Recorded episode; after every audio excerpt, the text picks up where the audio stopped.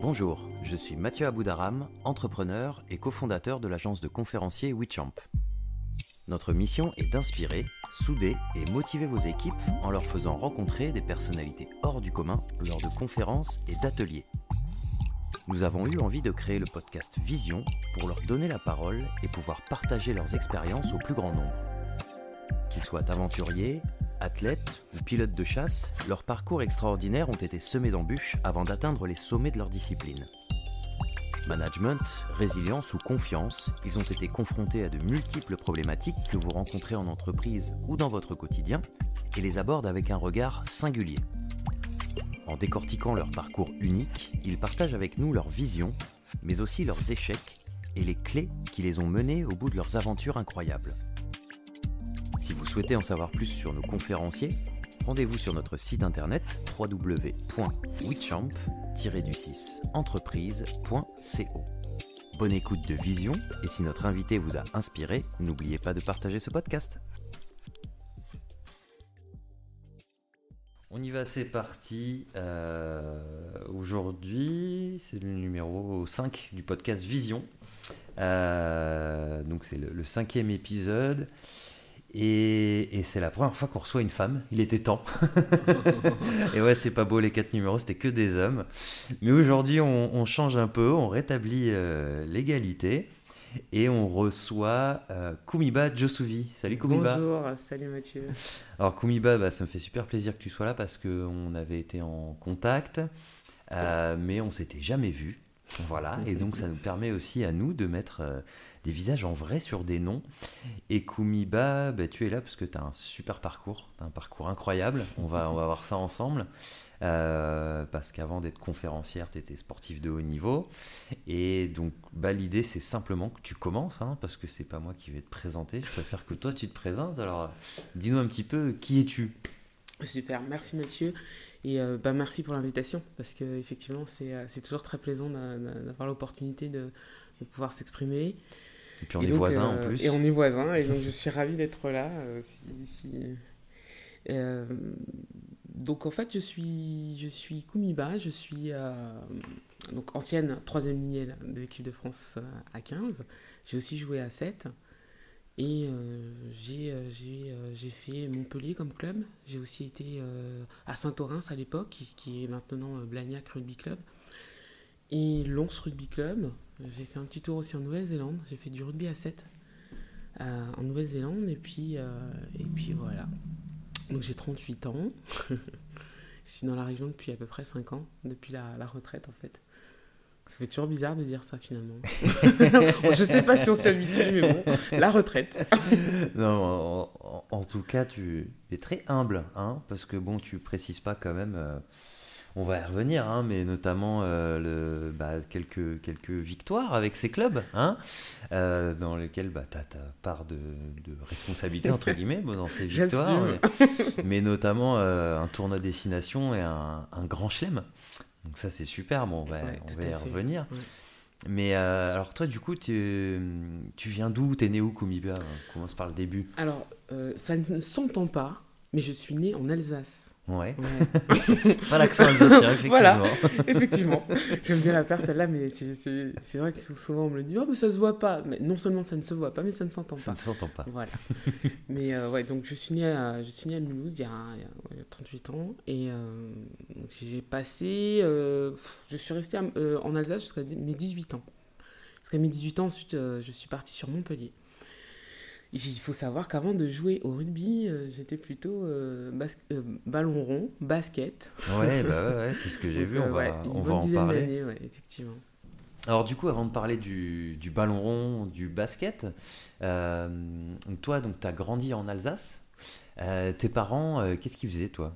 Alors je, je pose toujours la question des parents, mais parce que, bah, mine de rien, c'est un peu euh, dans notre enfance que se forge notre caractère, euh, parfois nos rêves, etc. c'est Ouais, pour ça que je, je pose toujours cette question-là. Mais dans la dynamique sportive, mon père, euh, mon père a joué au foot, lui. Ah, Mon d'accord. père, a- mon père a- en Afrique euh, et, et, dans le village où on habitait en, en- en- en Alsace, il a pas mal, pas mal fait de, de- de foot. Ah, il était gardien. Ouais. Voilà. Donc rapidement, je me suis retrouvée un peu au bord des terrains. Et puis avoir envie d'être toujours dehors, de, oui, de courir en fait, de me défouler. De...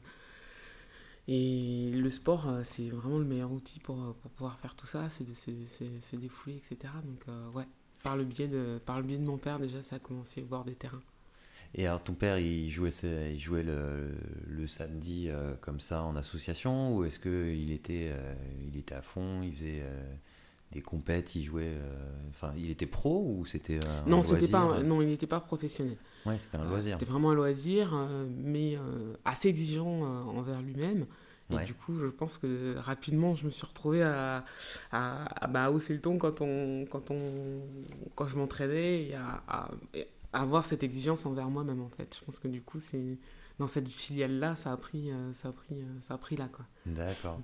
Et donc, ton père est béninois? C'est ça Tout à fait, oui. Ouais, d'accord. Ta mère aussi ou ta mère est euh, alsacienne Ma mère est originaire euh, du Bénin aussi. Bénin aussi, ouais, d'accord. Donc euh, ils sont arrivés il y a un peu plus de 40 ans en France. Ouais, d'accord, ok.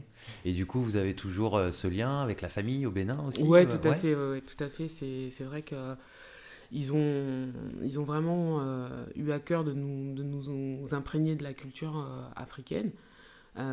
hormis la langue, ça paraît assez paradoxal, mais il y a, y eu une réelle peur au départ euh, de, qu'on n'arrive pas à suivre à l'école en fait. Et bon, ils se rendent bien compte maintenant que bah, les enfants ont d'énormes capacités d'apprentissage, euh, surtout au niveau des langues, mais, euh, mais à leur époque, sur le moment, ils ne savaient pas. Ils se sont dit, mais si on leur parle en minan, parce que c'est la langue, c'est une des, un des dialectes du Bénin, le mina, euh, on ne pourrait pas suivre à l'école. Donc, euh, du coup, euh, je, connais, je, je, je comprends assez bien la langue, mais je ne la parle pas. D'accord. Et puis c'est plus dur d'apprendre quand, on, quand on vieillit. Exactement. D'accord. Alors du coup, elle, donc tu, tu, découvres un peu le sport en, regardant ton père jouer au foot. Et donc comment ça devient alors le basket? Alors peut-être qu'il y a eu d'autres sports avant le basket, mais Effectivement, euh, les, sports, euh, les sports scolaires proposent, les associations scolaires, UNSS, etc., qu'on connaît euh, tous, proposent beaucoup d'activités. J'ai eu envie de tester un petit peu tout. J'ai fait, du, fait du volet et j'ai aussi testé l'athlétisme. Je me débrouillais bien, j'aimais beaucoup. Ouais, tu faisais quoi en athlète Sur longueur? Et vitesse. Sur longueur, vitesse, j'ai fait du lancer de poids. voilà, on, navigue un petit peu sur, sur toutes les activités. Mais, et puis j'aimais vraiment bien, mais j'ai eu un réel coup de cœur pour le basket en fait. Ça, c'est vraiment, ça a été. Euh, comment ça se passe? T'as as vu, as vu Michael Jordan un jour ou qu'est-ce que Non, pas spécialement. Comment ça s'est euh, comment ça s'est passé? J'ai fait un peu, bah, pareil en UNSS à l'école, mais du coup ça me suffisait pas. Euh, c'est juste le mercredi après-midi. Et je me disais non non c'est pas. Mais on peut en club, c'est possible. plusieurs entraînements par semaine, des matchs le week-end. et voilà, je, du coup bah, ça s'est passé comme ça. J'ai demandé Papa, je vais faire du basket. ok. et t'es pas dégoûté que tu veuilles pas faire de foot, ça va Et t'as pas, t'es pas déçu Mais j'ai fait du foot. Ah, t'as fait du foot. Ah, d'accord. Je, je m'en souviens bien. Et eh ben là, pour le coup, je pense que c'est c'est une des rares fois où je me suis vraiment senti euh, bah, exclu par les garçons, pour le coup. Au foot? Ouais. Ouais. Ah d'accord. Parce que donc tu, tu, jouais avec les avec les gars euh, en club ou euh, c'était le loisir comme ça avec les euh, copains? ben, C'était en, non non pas, pas, pas avec les copains cours d'école ou, ou, dans le quartier. C'était vraiment en club. Mais, mais là pour le coup je sentais que les garçons ben ben presque ils étaient un peu jaloux. Ouais. en toute humilité, j'étais pas mauvaise au, foot. Et je pense que du coup, ça les contrariait que la fille, elle, elle est marquée. Et, voilà, à cet âge-là, ils m'ont pas trop fait de cadeaux. je devais avoir 6-7 ans à cette époque-là. Ouais, donc les enfants, euh, c'est pas les plus gentils à cet âge-là. Mm, voilà. D'accord. bah ouais, mais bon, écoute, bah, s'ils si, nous écoutent, euh, voilà, qu'ils sachent qu'ils ont peut-être brisé un rêve, mais bon, t'en as réalisé un autre derrière. Hein, oui, oui, vraiment, je ne vous en veux pas. c'est oublié. Et du coup, donc foot, euh, donc voilà, les méchants petits garçons veulent pas faire la passe à Kumiba, donc du coup tu te tournes vers le basket. C'est ça. Et, le, basket, donc voilà, l'UNSS c'était pas suffisant. Et toi tu voulais euh, faire de la compète, c'était euh, ou c'était vraiment tu t'es découvert une passion et tu t'es dit non je, je, veux jouer plus souvent et euh, ça commence par je veux jouer plus souvent. Et puis forcément après ben je vois toutes les possibilités je vois et puis je trouve ça intéressant d'être dans cette dynamique de, de, de compétition. Voilà, tout le monde n'aime pas la compétition. Moi, je la trouve assez saine quand c'est. Voilà, pour moi, de perdre un match, c'était pas la fin de, ma vie non plus. Mhm. Et puis, mais c'était l'opportunité pour moi de, de, ouais, de m'étalonner, de juger, de, de, mais, mais essentiellement ma performance à moi. Mais c'est pas. Je pense que la compétition, ça peut être très sain, c'est porteur aussi, ça peut galvaniser. Euh, et, euh, et, voilà, c'est un moteur. Ouais. Un moteur. Tu as commencé la, la compétition euh, vers quel âge quand tu étais au basket? Oh, bah, Il y a rapidement des, des, des, des, tournois, des matchs. Je devais avoir 12 ans. D'accord. je devais avoir 12 ans, ouais. ouais, ouais. Et alors, du coup, le basket, donc tu t'es monté quand même assez haut hein, en niveau basket. tu peux nous expliquer un peu le cheminement euh, Comment c'est passé? Parce que tu as, commencé, tu étais dans quoi? C'est les poussins Comment ça s'appelle euh, Non, à 12 ans, 12 euh, ans doit être minime. Ouais, minime, d'accord. Minime, cadette. et après, il y a senior. Donc j'ai dû faire une ou deux saisons senior avant de partir sur, sur Montpellier. Donc senior, c'est de quel âge Senior, ça doit être bah, 17, 17, 18. Ouais. ouais. D'accord. Et après, donc là, à ce moment-là, tu n'es pas, pas professionnel Non, du tout, du tout. Euh, là, vraiment, on est dans une dynamique euh, classique. Hein. Je, suis, je suis au lycée, je suis même pas en.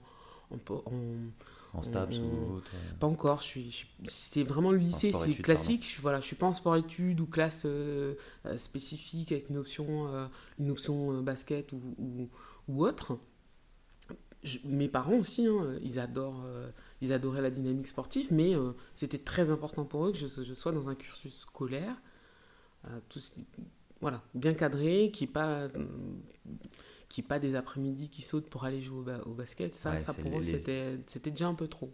Ouais, les études avant tout, quoi. oui, les études avant tout.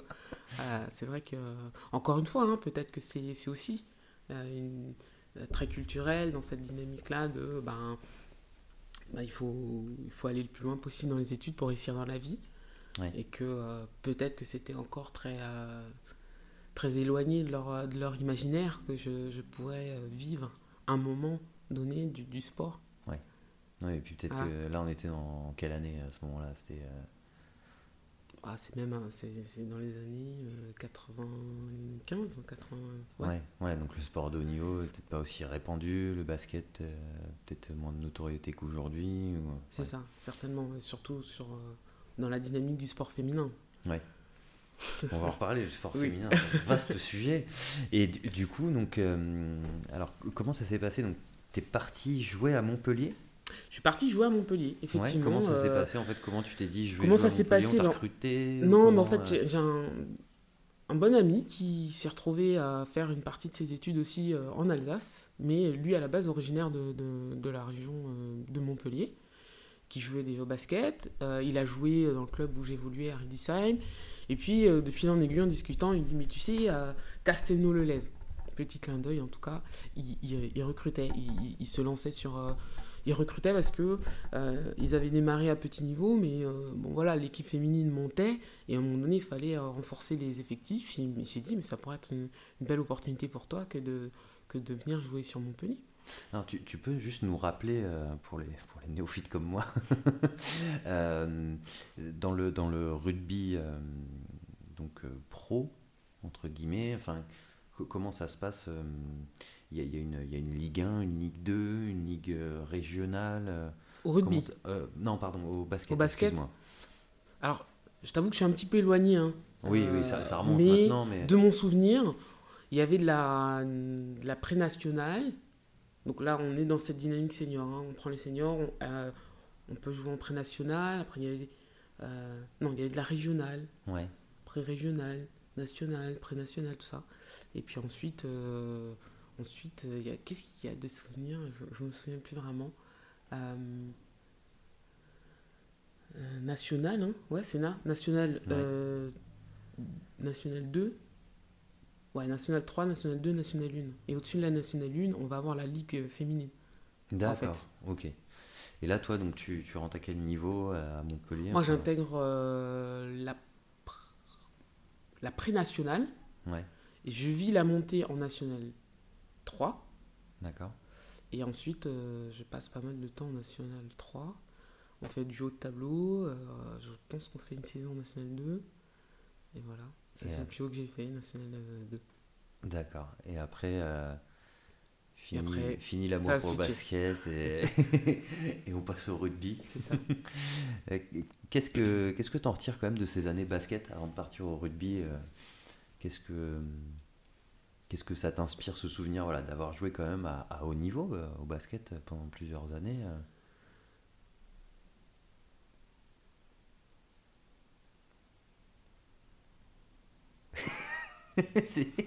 ça remonte hein faut chercher C'est vieux. Euh, ça a été très sur l'aspect euh, euh, physique. ouais C'est-à-dire que ça, m'a, ça, ça a été une vraie, euh, une vraie passerelle pour euh, toutes les aptitudes que j'ai développées au, au basket, a été une vraie passerelle pour le rugby. d'accord Euh, la notion de petits appuis, euh, la gestion de l'espace, même si c'est différent. hein, on- Oui. il y a plein, de- j'ai dû adapter certaines choses, mais il y a aussi beaucoup de beaucoup de d'aptitudes qui, qui m'ont beaucoup servi au, au basket derrière. Après, sur la dynamique du jeu, j'ai- je pense que ça a été un très beau, euh, un très bel, un très bon exercice sur la gestion de la frustration. ah oui c'est à dire Bah, pour l'anecdote, et je pense que j'étais quand même à un moment donné prédestiné à faire du rugby parce que ben, je jouais quand même pas mal des coudes au final. Mais pour ceux qui connaissent, le basket, c'est en théorie nos contacts, on est d'accord. Donc j'arrivais rapidement à 5 fautes. ah oui d'accord Et c'est hyper frustrant parce que pour moi, j'avais toujours l'impression d'effleurer la joueuse. ouais Mais, mais, mais limite, je l'ai pas touché en fait. Ouais. Mais bon, mais et ça sifflait beaucoup et du coup Ouais. voilà fallait gérer ça fallait gérer du coup et cette impulsivité aussi ou peut-être euh, voilà cette gestion du corps dans l'espace et dans Ouais. comme euh, développer des petites aptitudes pour euh, pour justement contrer cette ce, ce, ce- ce- ce no contact et, et ne pas ne pas me faire sanctionner quoi d'accord donc ben ouais on fait on fait travailler on fait travailler ses neurones et avec mon outil mon corps essayer de voir comment je pouvais euh, Ouais. je pouvais gérer au mieux euh, ces, Et du coup, frustrant parce que tu es obligé d'y penser à chaque fois pour pas, pour pas te prendre des cartons. euh. C'est ça, puis ben oui, le, le temps de jeu peut vite être réduit parce que du coup, euh, forcément, le coach euh, il gère. Donc, au bout de deux, trois cartons, il vous sort parce qu'il se dit bon, j'ai besoin d'elle peut-être à la fin du match, machin. Et en fait, euh, moi j'avais envie de jouer, hein. donc euh, Ouais. c'est vrai qu'avec cette dynamique de, de, de, de faute, euh, il fallait que je gère vraiment. Ouais, donc Et j'ai appris, euh, j'ai appris, vraiment, j'ai beaucoup appris. J'ai beaucoup appris. aussi. Ouais. Ah oui, ah bah Ouais. oui. L'arbitre a toujours raison, euh, voilà, ces, toutes ces notions-là, euh, l'injustice. Ouais, Parce qu'il y a des moments, euh, je me suis dit, bon, est-ce que c'est pas. ils se sont pas passé le mot et que c'est un peu trop facile et que c'est plus au- en réflexe parce que c'est moi. donc voilà. Frustration. Mais plaisir quand même. Et je leur pardonne aussi. Aujourd'hui, on pardonne à tout le monde. D'accord. Alors, du coup, le, le- le rugby. Alors, j'ai vu que tu avais d'abord fait du rugby à 7. Et comment ça t'est venu en fait du coup? Comment tu t'es dit basket Bon allez, je pars sur le rugby quoi. Alors, j'ai pas commencé par le rugby à 7. J'ai commencé Ah, par. euh, j'ai commencé par une initiation dans le rugby euh, à la fac de sport Ouais. avec euh, Yannick Nyanga. Et euh, parce que voilà, dans son, dans son cursus, euh, il avait aussi besoin de mettre en place euh, des petits stages, etc. C'est tombé sur ma promotion, donc c'est, c'était, voilà, c'était une belle destinée et, et j'ai adoré. Mais il faut savoir que euh, j'ai pas commencé le rugby de suite après cette initiation. Il s'est passé bien deux ans avant. Ah oui. Euh, j'ai continué à jouer un peu au basket. Je suis parti euh, étudier en Belgique où j'ai joué aussi un peu au, ba- au basket là-bas. Ouais. T'avais fait quoi comme étude à ce moment-là? J'ai fait de la. Alors, en Belgique, c'était pour euh, une spécialisation en psychomotricité. D'accord. euh, pour, euh, pour parfaire toutes les connaissances de, de l'activité physique adaptée. C'est une spécialité aussi que j'ai prise hein, au niveau de la fac des sports, dans, le, dans la dynamique de travailler avec des personnes en situation de handicap Ouais. physique euh, ou mental. Euh, toutes les personnes en situation vulnérable qui ont besoin de passer par le sport pour pouvoir bah, s'exprimer ou, ou évacuer des choses. Ça peut être des autistes, la population carcérale, personnes, euh, euh, comment on appelle ça, des, des personnes âgées. D'accord. Voilà. Ok. Et donc tu pars en Donc Belgique. du coup, je pars en euh, Belgique, je continue de jouer au basket, tout ça, mais en rentrant, là pour le coup, j'ai un petit temps d'hésitation, je m'inscris pas de suite au basket. Et comme quoi, les choses sont bien faites, je rencontre l'équipe de, de rugby de, de Montpellier, les féminines de Montpellier. Tu les rencontres comment à la fac Non En soirée La feria. La Ah, feria de Béziers. feria de Béziers, parce que d'accord. dans, dans le sud-ouest, on ne dit pas les fêtes, on dit feria. Donc Ouais. euh, feria de Béziers. Et effectivement, euh, bah, ça passe pas inaperçu une équipe de, de rugby. hein. Et, donc, euh, Ah bon? Et donc voilà, euh, de fil en aiguille, ouais, je, je discute avec elle. Elle me dit Mais franchement, tu as le physique pour, tu devrais venir essayer. euh, merci Christelle. J'aime bien, hein, c'est l'opportunité euh, quand on a un micro. Donc je rends hommage, Christelle euh, Corbion. Euh, merci beaucoup en tout cas. Et du coup, oui, euh, elle m'a recontacté après pour me, me proposer justement une initiation à, à la plage. D'accord. À la plage, euh, on, a fait quoi, un beach rugby. Touch rugby beach- du beach. Ouais. Alors le beach, Donc c'est quoi la différence du beach par rapport au rugby classique? C'est qu'il n'y a pas de ah, plaquage il n'y a pas de plaquage, on est sur, sur, sur du toucher. Oui, d'accord. Mm, Voilà. Après, au niveau, c'est plus quand, quand on est touché, euh, il y a une espèce de touch, euh, touch au sol, Ouais. et puis on- le jeu s'en- s'enchaîne quoi. Donc c'est assez rapide. Mhm. Il y a une vraie euh, volonté d'aller vite et de- d'enchaîner le jeu. D'accord. Et voilà, donc du coup, sans cette notion de plaquage, vraiment, je me suis éclaté. J'avais vraiment l'impression de. Il y a eu beaucoup de similarités avec le basket pour le coup. Ouais. Si ce n'est, euh, bon, la passe en arrière, et... mais, mais quand même, voilà, dans, la, dans le déplacement, euh, le tac-tac, le petit travail d'appui, tout ça, enfin, je me suis, je me suis vraiment régalé. C'était euh, une révélation. Puis il y a tout l'esprit qu'il y a autour. Ouais. Évidemment, se retrouver à la plage, enfin, c'est hyper festif. Je me dis, ah ouais, j'ai envie de faire ça. J'ai envie de faire ça. Donc, ça a été très, très rapide finalement. Dans la foulée, je oui, je m'inscris, quoi. D'accord. Alors, on parlait des, des, des catégories euh, juste avant au niveau du, du basket. Ben, en rugby, je me suis retrouvé. Ça, ça s'appelait la première division à cette époque-là. Là, je me suis dit, oh, euh, c'est-à-dire, au-dessus, il y a quoi? Et Là, on m'a dit, mais il y a, a l'équipe de France, mais c'est tout. C'est le plus haut niveau de, que tu trouveras au, au- au rugby. D'accord, donc Oh. tout de suite, ils t'ont fait intégrer euh, première division de, du club de Montpellier, c'est ça? Alors, je me suis retrouvé effectivement en première division au club de Montpellier. D'accord. Alors, je me suis dit, rebelote, hein, comme quoi il y a le, le- le- le petit discours interne, des fausses croyances. euh, voilà, ça, c'est aussi un, un apprentissage euh, au fur et à mesure des années que, que j'ai dû faire. Mais au départ, je me suis dit, oh, ben alors là, première division, vous êtes mignons. Bon, moi, je signe quand même, mais je- dans ma tête, je me suis dit, je vais pas jouer, quoi.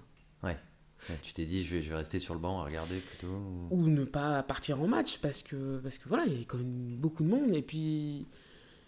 Alors, on parlait de compétition, mais moi, j'aime, j'aime, je voulais surtout aussi avoir de, quoi m'occuper le week-end, parce que j'ai- j'aimais faire du sport, aller, oui, aller en match, aller en compétition.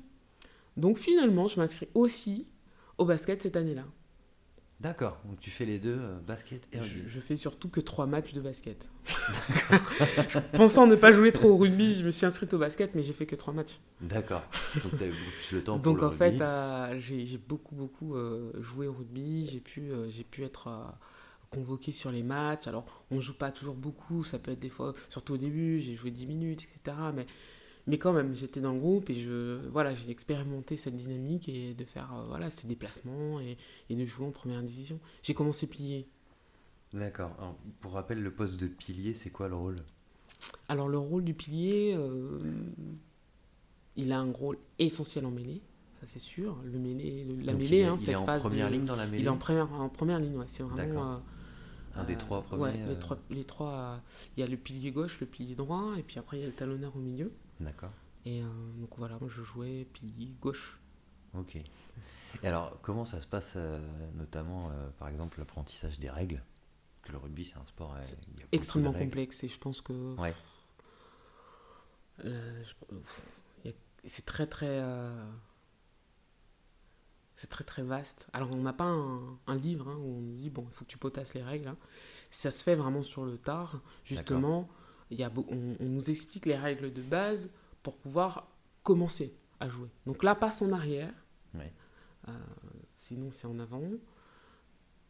Qu'est-ce qu'on a d'autre d'essentiel Euh, la, la, ouais, la passe en arrière. Ça, c'est vraiment la, La base pour La base. commencer à. Mm. la passe en arrière. Et puis, il faut surtout être derrière pour réceptionner, etc. C'est pas. euh, et puis après, on joue, on essaye de. Bah voilà, on se, on déplace, on essaie de comprendre. Quand ça siffle, euh, à chaque fois, en fait, qu'il y a un, arrêt de, un temps d'arrêt, on demande mais qu'est-ce qui s'est passé, pourquoi et machin. D'accord, on t'apprend vraiment sur le. Et on apprend. sur Ah ben terrain, alors là, pour le coup,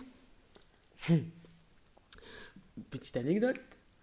Le, le, le marque, je sais pas si ça vous parle, mais. euh, Ah, moi, pas du tout. non, ça suis- parle pas. C'est-à-dire qu'en fait, quand l'adversaire tape un coup de pied, qu'un joueur ré- réceptionne dans ses 22 mètres un, un ballon de volée, Ouais.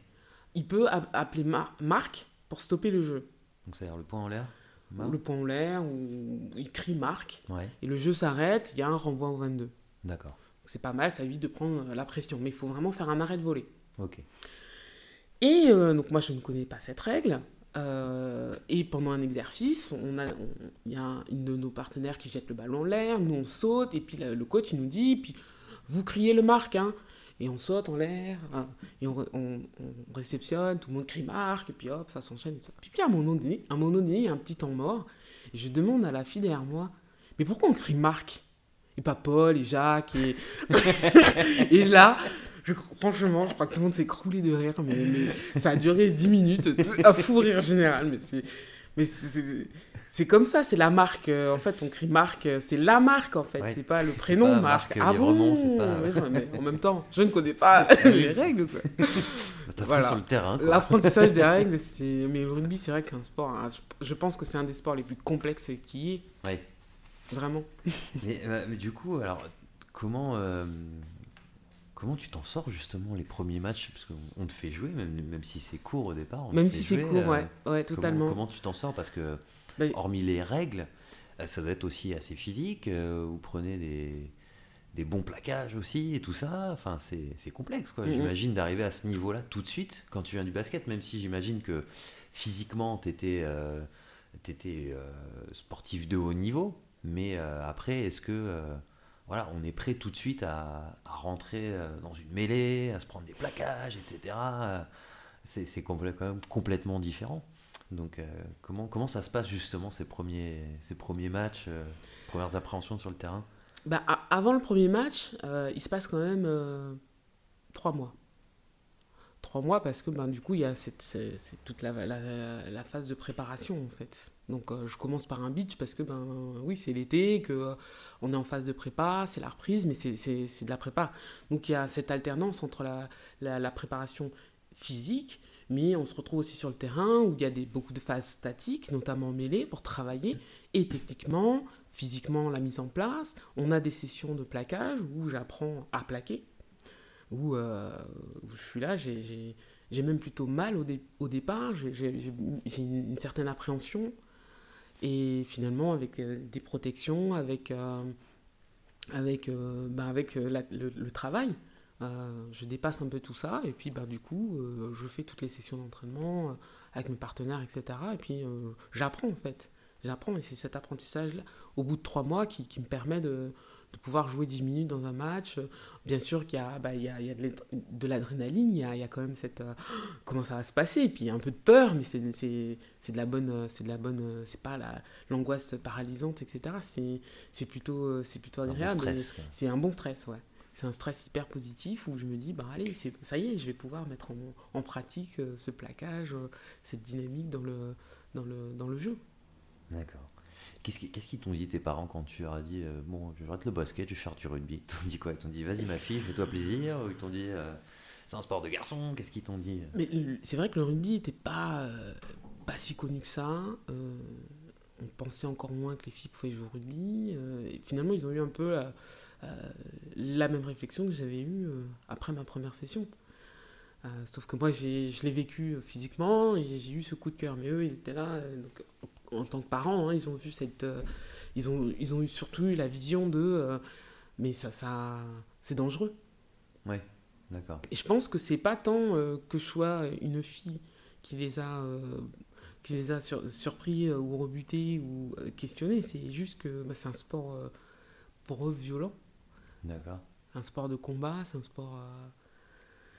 Donc j'ai expliqué tant bien que, que mal avec mes mots euh, comment je le vivais, euh, justement cette dynamique de préparation, parce que finalement, Ouais. la préparation, ça restera toujours euh, les bases pour pas se faire mal, les bases pour, pour, voilà, pour être prêt sur un terrain. Le risque zéro n'existe pas, mais, mais, mais ça limite quand même grandement. Ouais. D'apprendre à plaquer, de placer son épaule et sa tête pour ne pas, ne pas avoir d'entorse, etc. au, au cervical. Donc, donc voilà, j'ai expliqué, j'ai dit, mais on se prépare. Après, euh, encore, j'ai expliqué, hein, j'ai pas demandé une autorisation, donc ils n'ont pas eu trop, trop le choix. Oui, grand, pas... Voilà. Après, c'était pas, euh, voilà, les matchs de championnat n'étaient pas retransmis, donc euh, finalement, bon, ils savaient que je jouais, mais ils n'avaient pas cette appréhension d'être au bord du terrain chaque week-end à me voir prendre des, à me voir plaquer ou prendre des, des plaquages. Donc, ils ont eu le temps de s'acclimater, de regarder un petit peu, puis petit à petit, ils sont venus, euh, quand, quand, quand, on venait jouer à proximité de la maison, euh, ils ont eu l'opportunité de venir voir euh, à quoi ça ressemblait finalement. D'accord. Et du coup, alors Montpellier, si je me trompe pas, vous avez fait trois fois championne de France? Ou je me trompe Oui, non, c'est bien ça. Trois titres de championne de France. Trois titres de championne de France. Alors, ça, c'est donc la première année où tu arrives. Euh, c'est ça. Tu championne de France, quoi. Oui. D'accord, ok. Super.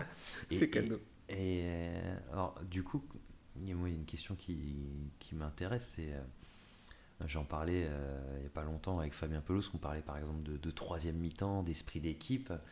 Peux vous en dire plus un petit peu sur bah, cet esprit de camaraderie qu'il y a dans le rugby masculin, mais qu'il y a aussi, c'est certain, dans le, rugby féminin. Mais comment ça se concrétise un petit peu euh, donc une équipe dans une équipe pro? Parce que alors pro on va revenir après parce qu'il y a pro et pro il y a pro avec salaire sans salaire etc ça c'est des questions qui, qui m'intriguent j'aimerais bien qu'on aborde mais euh, juste au niveau de l'esprit d'équipe quand toi par exemple tu rejoins un groupe qui est déjà en place depuis j'imagine euh, peut-être plusieurs années comment comment tu t'intègres et comment s'est créé un peu cet esprit de, de groupe cet esprit de corps au sein de, au sein de Montpellier? Alors en fait, ça s'est fait, euh, ça s'est fait assez euh, naturellement, assez rapidement, parce que ben, c'est vrai que tout est déjà mis en place dans, dans, les équipes pour, euh, pour intégrer. D'ailleurs, on, vit des ah. stages d'intégration. Donc, ouais, alors c'est quoi C'est un petit peu. Ben, un stage d'intégration, c'est. C'est on part dans l'Aude faire du rafting, du canyoning, un peu de rugby, et puis toutes les nouvelles ben, cette, fameuse phase de bisoutage, d'intronisation, ah. Voilà. Euh, et donc, du coup, euh, on se retrouve avec après une marraine qui, qui nous accompagne si on a des questions. Euh, voilà, comme, comme dans certaines écoles d'ingénieurs ou de, dans certaines. Voilà, dans le commerce, etc. Il y a, ça, ça se fait. C'est bien sûr que ça se retrouve au rugby. Encore plus, et, heureusement. Après, en, en plus, c'est des grands groupes, le rugby. Euh, mine de rien. Euh, Vous étiez combien à Montpellier dans le groupe? bah, Souvent, on intègre en plus l'équipe 2. Donc, euh, ça peut vite aller à 40, 50 joueurs. D'accord. Alors, toi, qu'est-ce qu'ils ont fait? Ils t'ont attaché à un arbre Non, c'est pas. Non, on est dans une. Vraiment, le but, c'est de, de, rire. Hein. Ouais. Le but, c'est de rire. On va. C'est assez cliché, classique, mais vous savez, vous faites la toupie là. Oui. Puis après, vous faites le, le parcours avec le, plateau euh, avec un serveur. dans la main et des verres. Euh, d'accord. Voilà, on sait tous comment ça va. on sait tous comment ça finit. voilà, à, à, voilà, 14h de l'après-midi, en plein cagnard. Euh, c'est, à, boire, à boire de l'eau et, pas que. Mm. À 14h, c'est de l'eau, mais petit à petit, effectivement, ça évolue. mais ça fait partie aussi de la tradition. Et c'est. Voilà en restant dans un esprit de bienveillance et de, de, on appelle ça, de, convivialité. Euh, voilà, tout se passe bien et c'est vraiment, euh, c'est vraiment un pur bonheur à vivre. Il y a des gens qui confondent euh, le dentiste à côté et ici.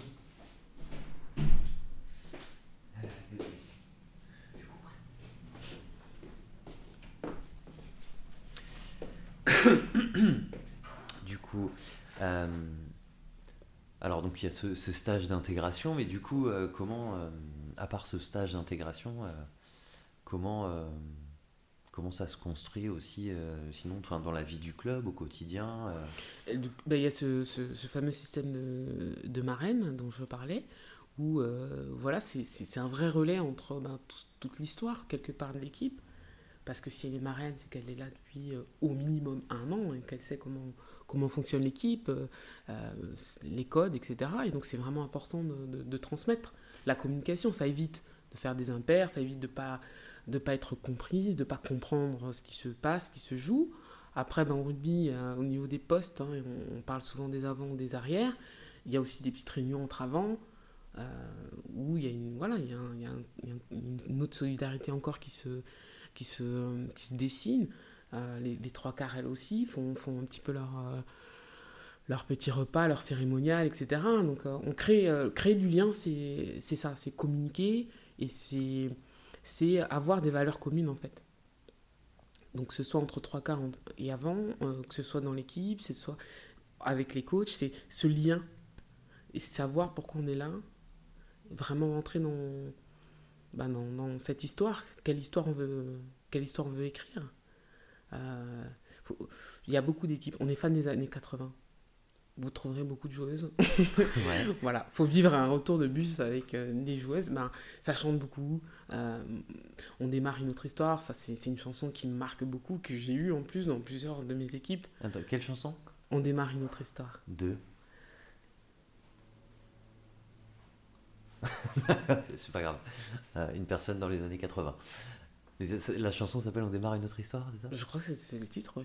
D'accord. Et on démarre une autre ah non, ça me dirait. Non, non, non. Bah voilà, c'est bien ce que je dis. Euh, écoute, euh, je, je, je, mettrai le lien à la fin du podcast. En, hein, voilà, comme ça on pourra se plonger avec toi dans l'ambiance des matchs dans le bus. C'est extra. Il y en a plein d'autres, mais puis bon, bah, après. Mais c'est. Ouais, on a envie, on aime ça, ça, ça crée du lien, hein, chanter tous ensemble, mais c'est aussi, euh, voilà, qu'est-ce que ça nous évoque? Ben, C'est ça, c'est cette histoire. Quelle histoire veut créer l'équipe? Vers, vers quoi on tend? Qu'est-ce qu'on a envie que les gens disent de nous? euh, pour revenir, à, bah, les équipes de France, euh, elles ont des noms. Euh, mais dans plein d'autres dans plein d'autres sports, allez, on connaît tous les barjots. Eh ben, on connaît aussi les enragés, c'est l'équipe de France féminine à 7. On connaît comment comment elle s'appelle le 15 de France maintenant? Aussi un nom. Le 15 de France? L'ancien nom? Féminin. Alors, tu, tu parles au, au, pire néophyte de la Terre en rugby, donc ça va être compliqué. ça, je ne saurais pas te dire. Non, mais comme en handball où il y a les phénix, euh, voilà. Il y a, Parce que bah, c'est une identité, mais c'est une identité collective de groupe. Qu'est-ce qu'on a envie, qu'est-ce qu'on a envie euh, qu'on dise de nous? Qu'est-ce qu'on qu'est-ce qu'on veut que l'adversaire euh, ressente quand, quand Montpellier arrive Quand les coccinelles de Montpellier arrivent? Les coccinelles, c'est ça? Les coccinelles, c'est ouais, c'était le nom. D'accord. C'est mignon une coccinelle. c'est plutôt mignon.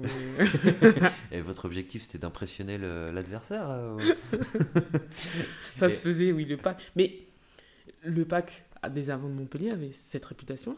A cette réputation-là. Quelle réputation? De, de, faire des, des, gros molles.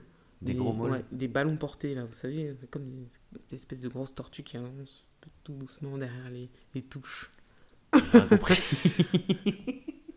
Derrière une touche, vous avez la possibilité de créer un molle, c'est-à-dire que les, les, les, joueuses restent debout et se structurent autour du ballon. Oui, pour pouvoir créer un molle et puis tout ça, ça avance. C'est comme une mêlée spontanée, un, ballon porté. quoi. D'accord, ok. Et ça avance, ça avance, ça avance jusqu'à aller dans l'embut pour, pour aplatir le ballon et marquer. D'accord, ok. Et, et, du coup, vous aviez cette réputation de D'être très forte sur cette phase de jeu. D'accord. Donc euh, voilà. Et comment on comment on essaye de, de, de, comment dire, j'allais dire déstabiliser, non, mais de, de faire peur un peu à son adversaire, comment on, on arrive euh, pour jouer un match, et est-ce que avant même de jouer le match, vous avez euh, peut-être un cérémonial, quelque chose pour montrer que vous êtes forte, ou euh, quelque chose comme ça, ou pas du tout? Mathieu, on ne fait pas le haka.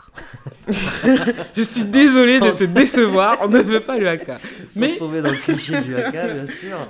Mais, oh, euh, c'est cliché. non, mais il y, a des équipes comme ça qui ont, des, des, réflexes, euh, enfin des, des petits, euh, comment dire, des rituels comme ça. Il y, a une dynamique, mais ça, je pense que, comment dire, la mise en place, le, le la planification d'une journée de match, euh, elle est propre à chaque équipe, ça c'est sûr, et c'est pas fait pour euh, impressionner l'adversaire en, soi. C'est plus pour être, euh, pour que chaque équipe soit concentré, dans, soit dans sa bulle, encore une fois, les discours, la remise de maillot, tous ces trucs-là, chacun le fait au moment qui lui semble opportun. Il y en a qui vont le faire la veille du match, il y en a qui vont le faire le jour même, pour faire monter un petit peu ben, la pression, d'autres pour faire sortir l'émotion avant le, le, match, pour pas que l'équipe soit totalement... ben, en tout cas, en prise sous, le, sous, sous cette émotion. Ouais.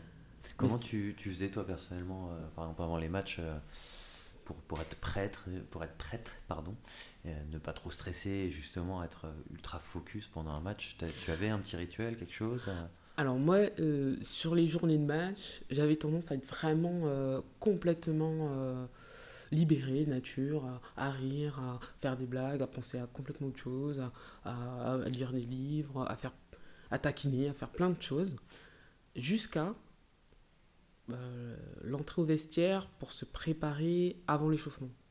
Là, par contre, rideau. Plus de blagues. Non. Là, c'est euh, une musique, c'est euh, c'est pas un stress, c'est pas le visage complètement fermé, mais quand même, on, voilà, on sent que petit à petit, je rentre dans, dans ma bulle et dans mon, dans mon rôle. je m'imprègne de, de, de, du vestiaire, de la sensation, donc quel état sont mes, mes, mes partenaires.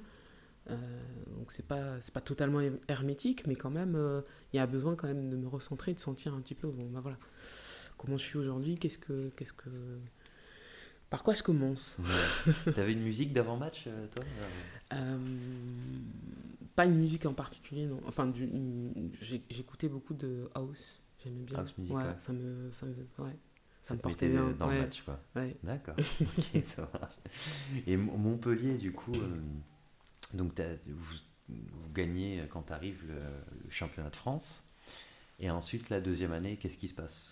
Rebelote Marie-Charlotte ou euh, non, non, parce que bah, c'est une belle transition, c'est qu'on n'est pas pro. Donc euh, absolument pas payé par le club. D'accord. Euh, donc je cherchais du travail et j'ai trouvé du travail, mais dans, dans le Gers. D'accord, ok. Où ça dans le Gers? À Saint-Gaudens.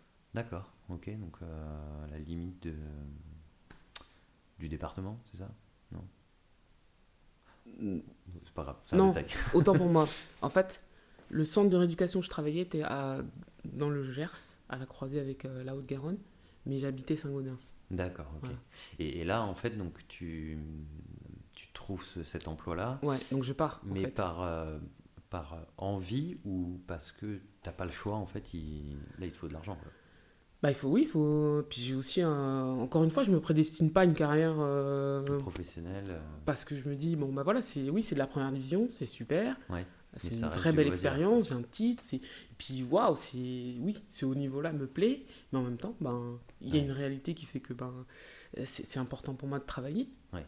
C'était en quelle année ça euh, première, euh, Premier championnat 2006. 2006, d'accord. Ok. Et aujourd'hui, en première division, rugby féminin, est-ce que euh, c'est professionnel? Est-ce que les, les, filles sont payées ou pas? Non, on parlera pas de salaire. On parlera toujours de, de défraiement, de compensation. Mais euh, la joueuse qui, qui, qui, qui, fait du rugby, à, que ce soit à Montpellier ou dans n'importe quel club, ne vivra jamais du rugby. Si elle fait que du rugby euh, en club. Parce que donc tu as des primes, par exemple, c'est quoi? C'est Imaginons que tu vas jouer un match, tu as une prime de déplacement ou tu as une prime C'est une prime de match, mais c'est pas. Euh, on sera toujours sur. Euh, sincèrement, ça permettra certainement de, de, de vivre la troisième mi-temps. Ah Soyons honnêtes. c'est pour, pour, euh, pour, bien résumer l'histoire, c'est. Tu te retrouves jamais avec un plus 1000 euros quand tu gagnes un match ou ah quelque chose comme ça, quoi. Non, non. D'accord.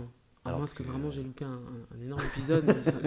non, je pense pas que tu loupé un énorme épisode. Non, non, on n'en est vraiment pas là. Hein. Il, y a il, y a encore un, un écart. Euh, il y a un écart énorme, ouais, parce extraordinaire. Que, euh, alors j'ai plus le, le, salaire en tête euh, moyen euh, dans le rugby chez les hommes, mais je pense que quand tu joues en top 14, qui est l'équivalent de la première division, hein, là où tu jouais, mm -hmm. on peut dépasser assez On est sur du top 16 les... maintenant. Du Top 16. Top 16, pardon. Mm -hmm. Euh, il me semble qu'on était au moins à 10 000 euros, je crois, en, en moyenne pour les hommes, minimum, il me semble. Et, et chez les femmes, il n'y a même pas euh, en place un, un, un, minimum, un salaire minimum. Non. Euh, D'accord. Non, non. Et à ton avis, c'est quoi? C'est est-ce que c'est parce que euh, ça génère euh, pas assez de, de public ou est-ce que c'est à ton avis pourquoi il y, a- il y a cette différence? Que ce soit euh, enfin j'en sais rien. Est-ce que c'est c'est sexiste? Est-ce que c'est parce que le, le public peut-être préfère le, le rugby masculin? Est-ce que vous en, t'en- vous en avez déjà parlé avec vos collègues justement quand tu étais en première division pour essayer de comprendre un peu bah, pourquoi les hommes sont payés et pourquoi pas les femmes en fait. Alors, ce qui effectivement est avancé, euh, la plupart du temps, c'est euh, euh, bah, vous n'êtes pas assez vendeur, euh, vous, Vous n'êtes ne- pas assez vendeur? Ouais, Ah ouais qu'on on, on ne draine pas assez de monde, etc. Sauf que, encore une fois, c'est comment ils peuvent faire remonter ce, ce- ce type de réflexion sans avoir testé et sans avoir mis des vraies conditions? C'est-à-dire, par exemple, l'idée c'est de, de faire connaître le rugby euh, féminin. Donc, qu'est-ce qui les empêche de faire jouer les filles avant le match des garçons, une ouverture? Ça, Ouais, euh, c'est- la croix et la bannière, ça se fait, mais ça reste toujours des événements euh, ponctuels et il y a tout un, il y a toute un, une organisation derrière pour cet événement-là, mais ça reste un événement. Ah. Alors que régulièrement les filles jouent à domicile et, et pourquoi ça pourrait pas être régulier? Et ancré pour que les gens qui viennent voir les garçons euh, s'habituent et viennent ils un petit peu aussi, avant ouais. et découvrent le rugby féminin qui vont de toute façon apprécier. non mais J'en suis sûr. ou pas, mais à la limite, euh, on, Non, mais de- on- de- on le de- vivrait différemment si euh, tout, avait habitude. été, tout avait été testé et qu'on vienne nous dire, ben voilà, on vous met en prime, ça brasse pas de monde. On vous met en fermeture, bah les gens s'en vont. On, on- on- on vous, on retransmet tous les matchs, il n'y a pas d'audience. Il y a pas... Bon, ben, au bout d'un moment, peut-être qu'on pourrait Ouais, tu euh, dirais, bon, comprendre certaines c'est choses. que ça n'intéresse pas. Peut-être, mais c'est pas le cas. Ouais, C'est pas le cas et, et évidemment quand on, on joue au rugby, euh, bah, tout notre entourage s'interroge un petit peu, bah alors, euh, et ça, mais venez voir le match. Et fi- tous ceux qui sont venus, à quelques exceptions près, apprécient. Donc c'est pour ça que je me dis, mais hein, ça veut dire qu'à un moment donné, euh, ils font pas l'effort de, de, de, de- nous rendre plus visibles. Euh, à l'heure actuelle, on me dit encore, mais on vous voit, on vous voit jamais. On ne sait pas quand vous jouez. On sait pas. Qui, On voit qui, rarement, ouais. voilà, Très rarement. ouais. qui euh, va faire l'imp... Alors, c'est sûr, hein, les garçons, euh, ils ont une, une- une énorme visibilité et je pense qu'on ne passe pas à côté d'un match. On sait qu'ils jouent. Les féminines, c'est plus compliqué et c'est pas normal. C'est pas normal. Je suis entièrement Mais-. Et après, c'est toute la filiale. Hein. Puis, euh, osons les mots, je vais le dire. Moi, j'incrimine aussi les médias, ça va de soi. Euh, vous pouvez pas euh, euh, parler des féminines pendant 1 minute 30 et puis faire des milliards de sujets, prendre un joueur, prendre la main, tout décortiquer, chaque essai, chaque défaite, chaque Mm. Les, les médias ont, ont un décor- rôle aussi Bien dans, la sûr. démo- dans la C'est démocratisation du, du rugby féminin, ça c'est certain. ouais. On prend euh, n'importe quelle personne, euh, un sportif ou pas, lambda, qui, qui, qui euh, dans, dans- dans l'offre dans l'offre des médias, il a envie de voir du rugby féminin, pff, il n'en entendra pas parler, il va galérer. Il, Il faut de retransmission, il va, il, va, il va pouvoir, par le biais ben, des joueuses, mais ça veut dire que c'est à lui de faire toutes ces recherches-là. Ouais, d'accord. Et la personne qui ne sait pas que ça se joue, bah, elle, non seulement elle ne fait pas la recherche, mais en plus, euh, on lui propose jamais. Donc, euh, on est toujours dans cette dynamique-là. Et après, ça, c'est c'est un effet de, de ruissellement. Euh, C'est-à-dire? qu'on a une équipe de France qui, euh, qui a une, une visibilité. On sait que le rugby féminin plaît, que ça joue. Par effet de ruissellement, les clubs se structurent aussi autour des équipes de championnat. Et ainsi de suite, quoi. On a, on a une équipe au Stade Toulousain qui, qui est vraiment intéressante, qui, qui commence à, à payer ses joueuses, mais pas... C'est pas des gros salaires, mais ça reste, euh, ça reste, ça commence à être vraiment intéressant. D'accord. Tu commences à pouvoir euh, euh, en vivre, c'est ça? Peut-être pas en vivre non plus, mais Non, pas en vivre avec un jet euh, privé C'est un bel apport et ça, luxe, ça, mais- ça, ça met du beurre dans les épinards, comme on dit. Mais c'est du coup, voilà, c'est et, et l'idée, c'est de pérenniser ça, de reproduire ces modèles-là à l'échelle de, de- de- de plusieurs clubs. La- L'obligation, ça a mis des années avant que vraiment euh, les clubs se plient à cette obligation-là d'avoir une équipe féminine euh, associée. Ah, parce que maintenant, donc, il y a une obligation euh, pour chaque club. Mais euh, voilà. Et, et après, c'est rattaché au club. Après, euh, comment ça se. Ça veut pas dire que du coup, euh, les, les, les filles ont, ont toujours euh, les mêmes. euh, les mêmes, euh, Les mêmes budgets. Les mêmes budgets, hein. euh, ouais, bien sûr. Elles vont avoir accès à certaines aux salles d'entraînement, la plupart au bus, elles ont des dotations, etc. Donc c'est une réelle avancée, c'est sûr. Ça suffit pas. Donc ouais, il y a une, une part de, Ça de- de responsabilité de, de pas mal de monde au final. Ça peut être quelque part la Fédé qui pourrait aussi essayer de, de faire pression peut-être auprès des médias aussi pour, euh, pour mettre en avant ou, euh, ou peut-être développer plus le rugby féminin. Mais il y a aussi voilà, les médias et puis euh, est-ce que euh, peut-être nous aussi en tant que spectateurs du coup par exemple du rugby euh, masculin Mm. on a aussi cette responsabilité là ou... Mais moi, je pense que les amateurs du rugby, ils vont, vont tout regarder. Ils le font déjà. Mm. L'idée, c'est de populariser vraiment et d'aller chercher tous ceux qui ne savent même pas que les filles jouent aussi au rugby. Il faut, c'est ça, c'est de, de- d'inonder euh, avec du sport féminin, que, les- que ce soit du basket, du hand, du foot, on le voit, c'est à un moment donné de mettre la, la lumière et on apprécie en plus après de suivre les filles. Mm. euh, Super, on a du foot euh, féminin à la télé, ça, ça, ça fonctionne. Ouais, Ça on l'a vu avec le handball aussi. euh, Ça Avec fonctionne. l'équipe de France qui, enfin, qui diffuse les finales, je Voilà. crois que c'était sur France 2, qui avait fait une super audience. Euh, ça marche quoi, quand on le fait, mais effectivement, on, il Mais c'est faut encore trop peu. un quoi. choix. Voilà. Ouais. Et c'est vraiment un choix de dire, bah, ouais, on le fait ou on le fait pas. euh. Voilà, après, euh, la Fédé, euh, la Fédé avance un petit peu aussi sur, sur la cause féminine, puisqu'elle a professionnalisé les Jeux à 7 déjà. Je crois que ça s'est ça s'est fait un an ou deux ans avant les JO. D'accord. Euh, donc ça, c'est un, c'est un vrai acquis. Et puis, sincèrement... c'est quand le sport est devenu olympique? Oui, c'est quand le sport est devenu olympique. Donc ils ont été quelque part un peu obligés quoi en fait. Je pense aussi, parce que, euh, parce que concrètement, euh, on l'a fait remonter X fois, c'était très compliqué de rivaliser avec des équipes qui étaient déjà dans cette dynamique-là, Ouais. comme les Anglaises, euh, euh, les Néo-Z, etc. Impossible, à un moment donné, il ne faut pas nous demander... euh, Ouais, tu peux pas. Bah non. Tu peux peut pas rivaliser. avec Non. des, des filles qui ont un travail à côté. il, faut avoir, euh, faire, il faut avoir les moyens de, à hauteur de, l'ambition, l'ambition. Et c'est dommage qu'on euh, qu'on soit obligé quelque part de. Enfin, qu'on y passe, mais sous la contrainte en fait. C'est ça. C'est ça qui est dommage.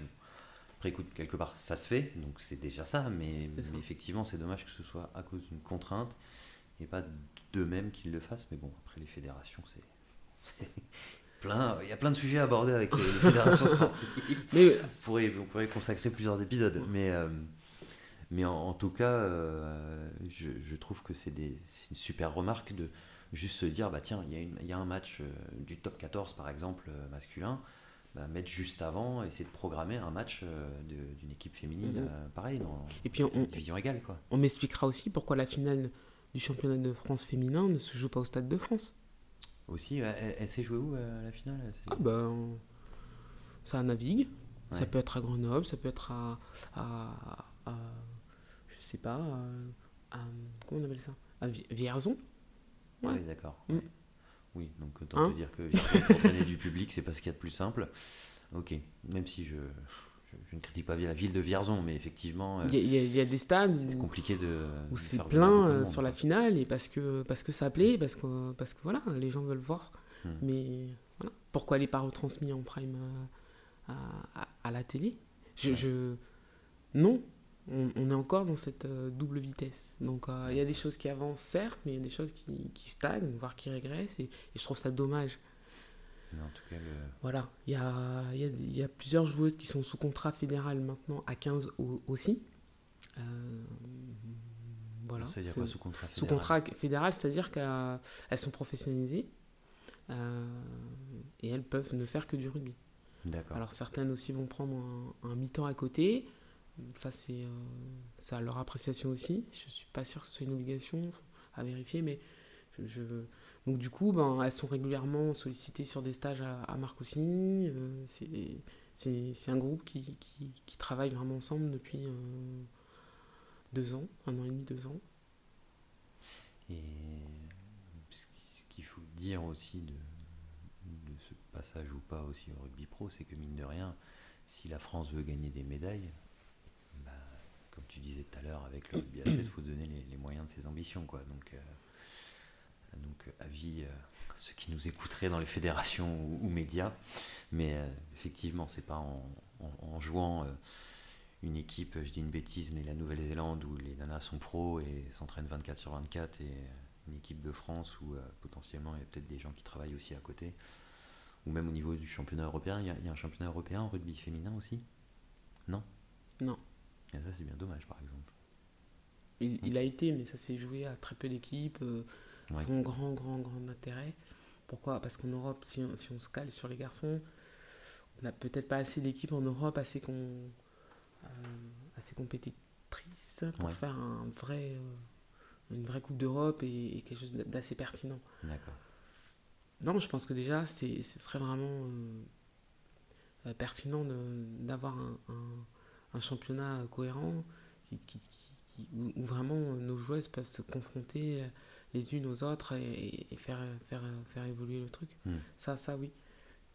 Et puis quelque part, si, à ceux qui disaient, comme tu disais tout à l'heure, que euh, c'est pas assez vendeur, etc., le rugby, en même temps, si on donne pas les moyens euh, aux filles de s'entraîner plus pour progresser, pour avoir un jeu plus impressionnant, plus mm. spectaculaire ou autre, bah forcément quoi.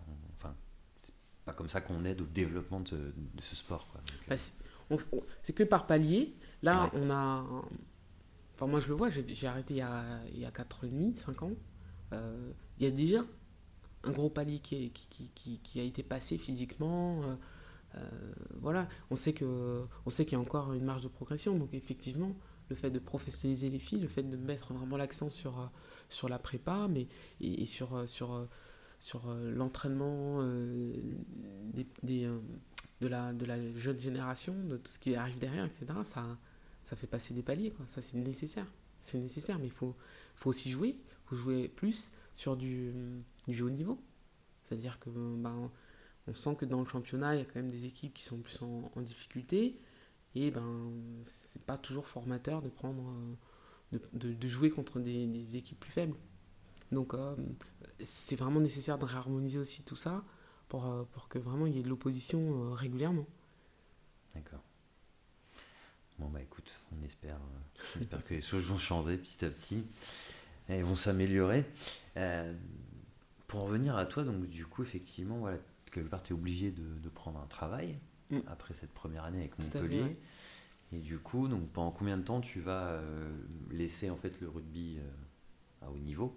Pour ne pas dire pro du coup, mais tu fais quoi pendant un an tu arrêtes et après tu reprends ou comment ça Non du tout parce que euh, en jouant, en, pardon, en travaillant à Saint-Blanca, donc en habitant Saint-Gaudens, j'avais certes une heure de route, mais j'avais la possibilité d'aller jouer à Saint-Orens. D'accord. Donc ma deuxième année de rugby, je la joue au niveau juste en dessous. Qui s'appelait à l'époque le challenge, le challenge Armel Auclair.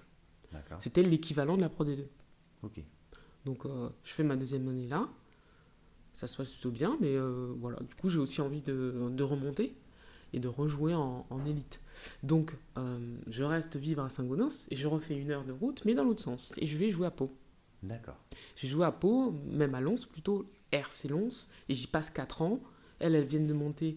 Donc je, je rejoins de nouveau ce top 8, euh, la première division, et je passe 4 ans. La dernière année, j'ai un titre de championne de France avec euh, le RC Lens. Donc c'est mon deuxième titre de championne de France. On a aussi cette année-là un titre de championne de France à 7. Ouais, alors c'est. Parce que du coup, en fait. Tu te mets au rugby à 7 ou... Euh, ça se fait la deuxième année. Alors je me mets au rugby à 7. Si vous voulez, il n'y a pas de championnat de rugby à 7. Il y a une espèce de, de, de, plateau sur la fin de saison à 15. D'accord. Donc quasiment tout le monde, avec un profil, on peut jouer à, 7 en club. Donc, mais par contre, j'ai été euh, sélectionné en équipe de France à 7. Euh, je crois que c'est ma deuxième année de, deuxième année de rugby. Euh, deuxième ou troisième rugby à Lons, ouais. D'accord. Et alors là, donc. Et France A en même temps. Parce qu'à l'époque, il y avait aussi donc, il y avait le 15 de France féminin. Et en dessous, il y avait France, France A. Ce qu'on appelait la réserve, en fait.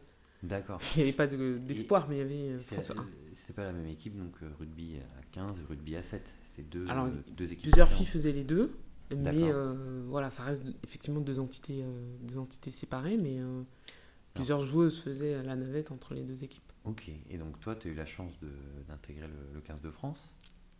Alors comment s'est passé? Es d'abord passé par le rugby à 7 ou bah, J'ai fait du rugby à 7, j'ai fait l'équipe de France A, et puis donc ça en même temps. Et ensuite j'ai été sélectionné en équipe de France à 15. C'est après la, après la Coupe du Monde de 2010, si mes souvenirs sont bons. Mhm.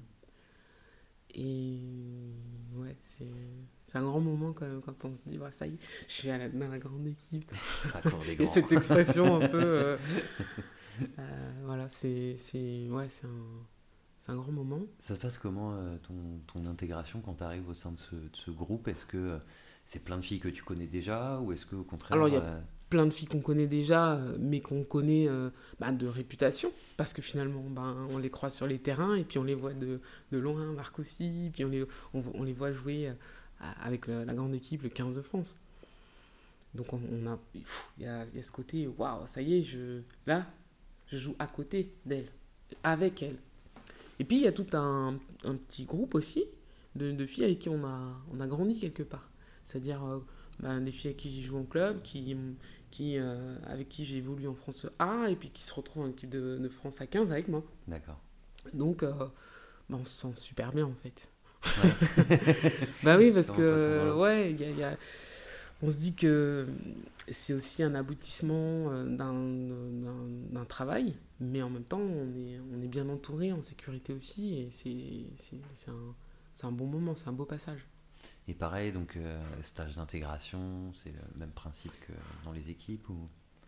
C'est pas des stages, mais c'est euh, euh, des, des, événements pendant les, les, rassemblements où tu dois chanter une chanson, etc.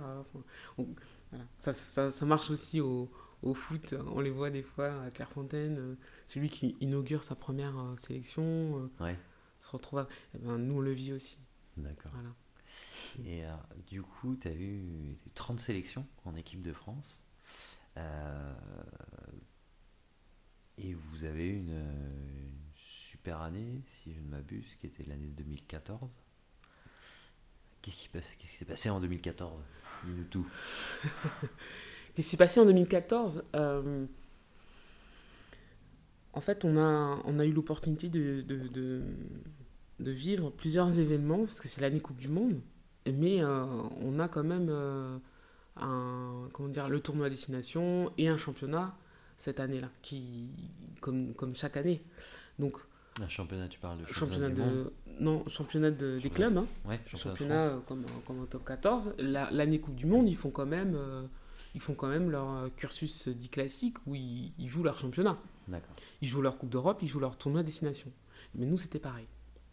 Et il se trouve qu'avec le club, on, joue notre, notre championnat et on gagne le, le, je gagne le titre de championne de France avec mon club de Montpellier. Euh, avec... Il m'a suivi quelques années. Hein. c'est vrai qu'après Lons, quand je pars de Lons, j'ai le titre en 2012. L'année d'après, je repars à Montpellier et on, gagne le titre de championne de France avec Montpellier. Donc 2013 et puis 2014, je regagne un titre de championne de France avec Montpellier. Voilà. 3 plus le premier, 4. Et donc, du coup, euh, on a aussi le tournoi à destination et on fait le grand chelem. Alors, le grand chelem, c'est quoi? C'est qu'on gagne tous nos matchs du tournoi. Parce qu'on peut gagner le tournoi à destination sans avoir gagné tous nos matchs. Voilà, en ayant eu une défaite voilà. un nul. Euh, avec le calcul des points, etc. On, peut être, euh, on peut être champion d'Europe, gagner le tournoi à destination, mais on n'appellera pas ça un grand chelem. Alors que là, on a gagné tous nos matchs. Et alors, c'est quelque chose de. Est-ce que c'est quelque chose d'historique dans le, dans le rugby féminin? Euh, Non. Mais c'est vrai que quand on a eu le titre en 2014, ça faisait, je pense, une bonne dizaine d'années que l'équipe de France ne l'avait pas remporté. D'accord. Et c'est en ça que ça a été euh, assez exceptionnel et, et, que ça a remis euh, un vrai coup de projecteur sur, sur le rugby, sur le rugby féminin. Surtout que cette année-là, il n'y a que l'équipe, euh, les moins de 20 ans garçons qui ont gagné le titre. D'accord. Et qu'est-ce qu'on qu'est-ce qu'on se dit quand on a quand on a fait tout ce chemin et on, arrive par exemple à gagner un grand chelem? Qu'est-ce qu'on se dit? Est-ce qu'on se dit euh, moi c'est bon, peinard, je peux arrêter Non, non, non. non, non, non. Euh, non. Au contraire, il y a, y a, cette. Euh, et c'est tellement porteur de, de, vivre ça une année Coupe du Monde, parce que vous vous doutez bien qu'en arrivant à, à, la Coupe du Monde, on se dit, mais, mais bien sûr qu'on peut. On, a fait, on a fait champion d'Europe, on peut faire champion du monde. Et du coup, ça, ça booste, ça booste et on, on, a encore, on a encore plus envie. Et voilà, on a savouré, euh, on s'est vite remis au travail, mais on a quand même savouré, vraiment, parce que ça a été euh, ces plusieurs années où, ouais, on, on, on, bataille et on se dit que on, bute toujours contre ces Anglaises, on n'a pas toujours les moyens qu'il faut, etc. Et ça a été laborieux, quoi.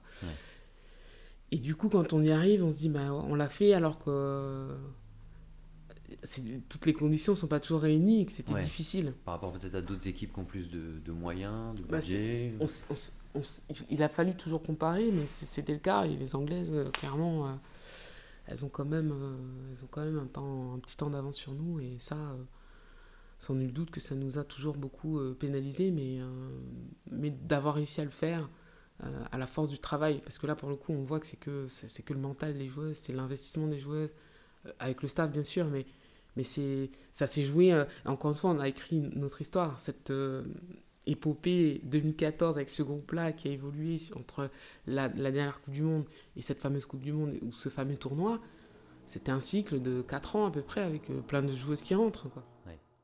Est-ce que tu peux nous, nous, en parler justement de cette Coupe du Monde 2000, 2014 C'est ça. ouais. Parce que vous, donc vous arrivez, vous avez gagné le Grand Chelem, donc vous avez quand même pris en, confiance, notamment. Ça, a dû vous rassurer sur votre capacité à aller au bout de cette Coupe du Monde. Et comment ça s'est passé alors pour l'équipe de France? Alors du coup, euh, euh, il y a plusieurs stages de prépa avant. Euh, et une fois que le groupe est constitué, ben, on revient dans nos quartiers à Marcoussis pour, pour, pour poursuivre la, la préparation. Et c'est une Coupe du Monde d'après ce qui pas qui s'arrête mais quand même euh, on prend un petit stop euh, contre les Canadiennes en l'équivalent de la demi-finale finalement. Et donc euh, on finit troisième en battant les, les Irlandais sur la petite finale. C'est c'est à la fois une, belle victoire et ça reste une troisième place on est quand même sur le podium. Mais bien sûr qu'il y a eu un peu de frustration parce que les Canadiens étaient largement à notre portée. Et puis voilà, on aurait vraiment aimé jouer une finale et aller plus loin. Mais, euh, mais c'était un bel événement à vivre parce que, euh, bah, pareil, il y, avait, il y a eu un engouement euh, extraordinaire. Le stade Jean-Bouin, quand même, oui. rempli. Du coup, voilà, troisième place, donc ouais, un peu frustrant. Et il y a des, des sports qui, qui, nous forgent des caractères, et notamment dans les moments difficiles. Toi, c'était quoi le, le moment le plus difficile que tu as traversé euh, dans cette carrière euh, euh, rugbystique? Est-ce qu'il y a eu une défaite en particulier ou quelque chose qui, qui t'a forgé, qui t'a fait te dire ah bah, faut que je continue, faut que je m'accroche, faut que j'aille de l'avant Ça a été quoi un peu ce passage? Enfin, est-ce que tu en as eu un mais, Il y a deux événements dans ma carrière rugbystique qui m'ont vraiment impacté.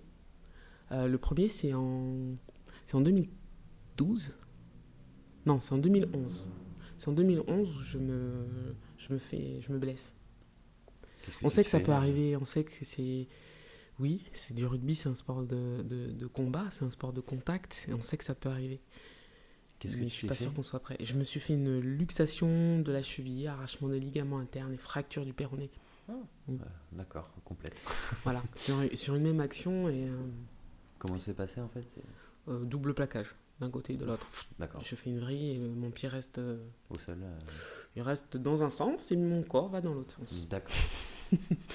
voilà. Donc c'est vraiment. C'est vraiment pas joli en fait. Et je mets 9 mois à revenir sur un terrain, je mets un an à retrouver mon niveau international. D'accord. Donc c'est un an de Quoi, et en fait, c'est pas un an. Euh, non, bah, en fait, c'est les montagnes russes. Parce que finalement, au départ, il y, a une espèce de déni. Hein. J'étais euh, dans ce déni. Oh, ben non. C'est quoi C'est une entorse Dans trois semaines, c'est bon? Ouais. euh, Non. Donc Et puis oui, tant que... En fait, c'est comme si j'avais pas réalisé tant que, tant que j'avais pas commencé la rééducation.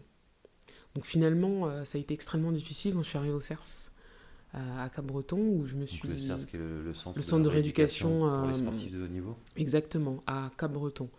Et, et là-bas, oui, je me suis aperçu qu'il y avait plein de sportifs avec moi, qu'on était... Et en fait, euh, je vois des béquilles, je vois... Et en fait, ça faisait comme une espèce d'effet miroir. Parce que je me suis dit, mais...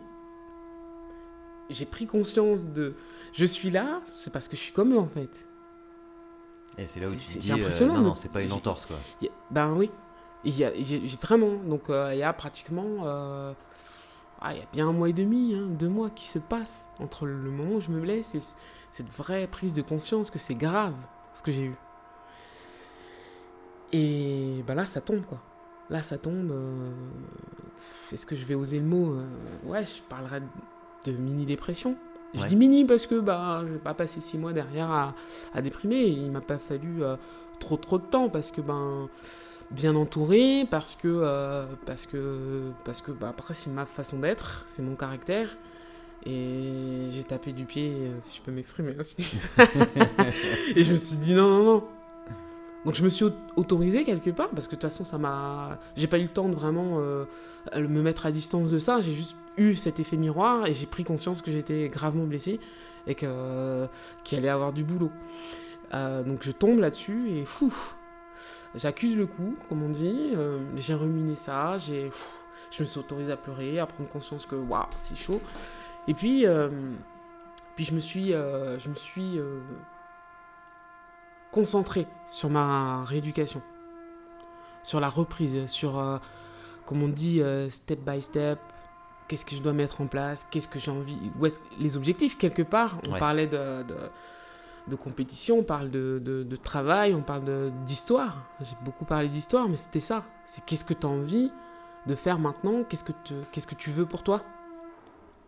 Qu'est-ce que tu veux pour toi? C'est vrai qu'on la pose rarement la question finalement.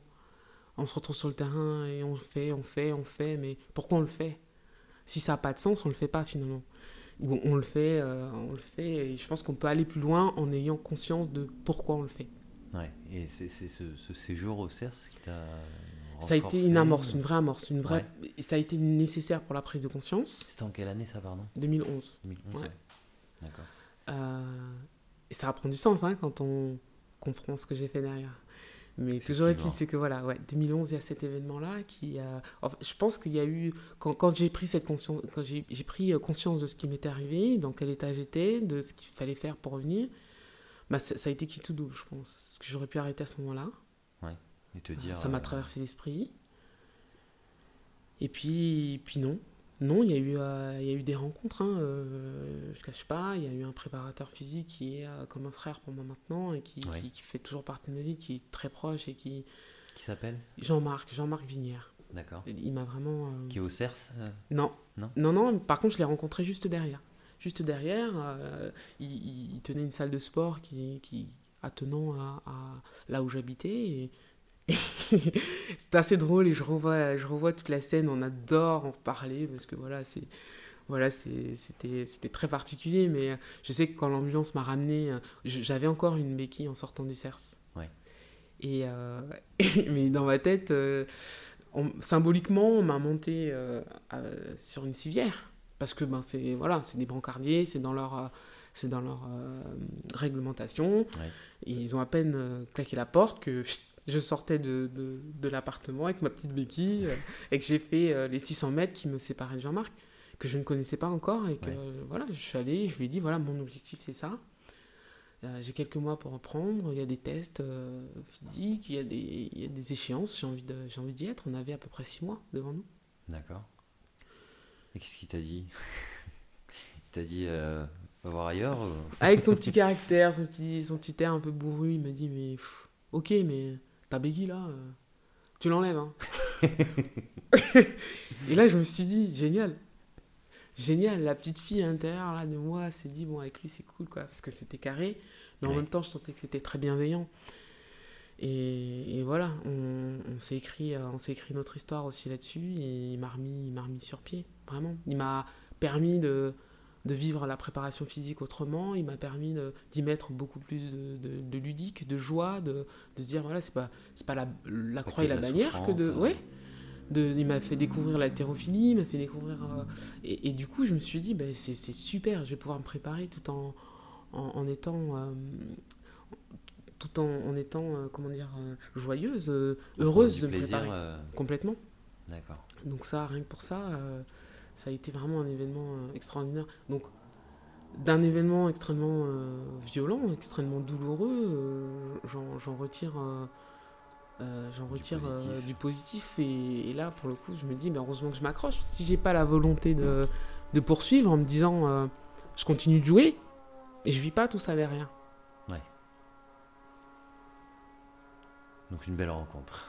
Ouais une belle rencontre et ouais, vraiment euh, mais et puis ça a été euh, ça a été euh, extrêmement intéressant parce que derrière il a jamais été langue de bois avec moi. Il a toujours osé me dire les choses. Quand j'étais hyper euphorique parce que je trouvais que j'avais fait un bon match etc il m'a ramené sur terre plus d'une fois.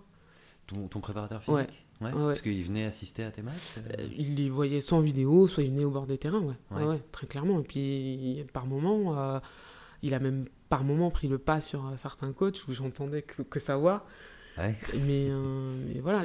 mais la relation entraîneur-entraîné, elle est hyper précieuse dans la dynamique sportive. et finalement, je me suis aussi aperçu que ça se jouait pas que sur des sports individuels. J'aurais pu le suivre au bout du monde. Ouais. Donc c'est aussi important de bien choisir les personnes qui nous entourent. Et, euh, et lui, il avait toujours un discours très positif, euh, mais il savait aussi me dire quand, quand ça n'allait pas. Et ça, c'est du coup, c'est une vraie sécurité. Et je me suis dit, mais ça, euh, au-delà du sport, ça doit être tout le temps. Oui, d'avoir un peu un garde-fou qui est là pour mettre en place. D'avoir quelqu'un, ou même dans, cette dynamique-là, de, de, dire à la personne, ben voilà, ça, quand tu dis ça ou quand tu fais ça, ça m'impacte comme ça ou comme ci, et, et pour ce que tu as envie de faire, ça ne sert pas ton, ton projet, ça ne sert pas ton objectif. Il y a eu des moments où je, me, je, je, je lui ai demandé, mais pourquoi? Moi, je, quand je vis ça comme ça, je le ressens comme ça, euh, je fais ça pour ça, je dis ça pour ça, parce que voilà, sur le terrain, je me sens comme ça, et puis on creusait. Ouais on creusait, il me dit mais essaye ça et, et ça a été vraiment passionnant. C'était pas qu'un préparateur physique, c'était aussi un préparateur mental. Ouais, finalement, euh, euh, je pense que c'était pas euh, sa volonté au départ, mais ça fait partie de tout son, son panel, sa façon d'être.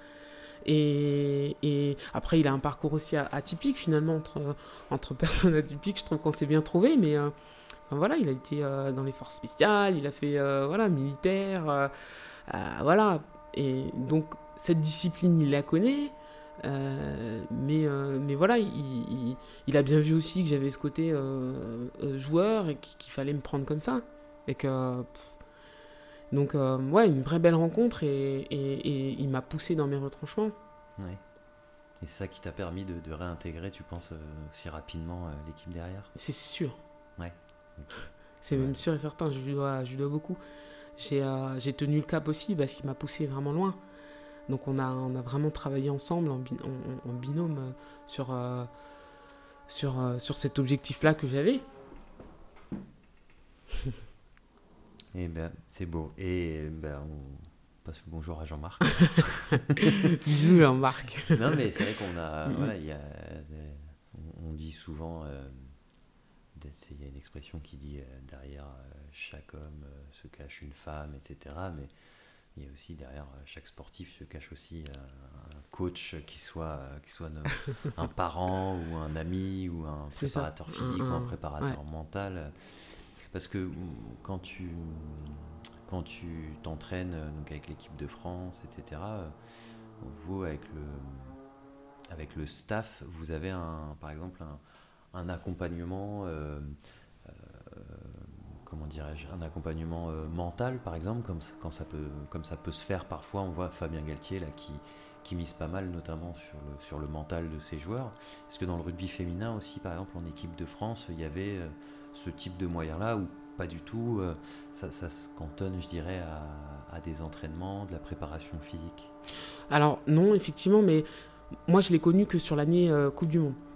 Sur l'année Coupe du Monde où un préparateur physique est, un est intervenu, nous proposer des ateliers individuels, collectifs,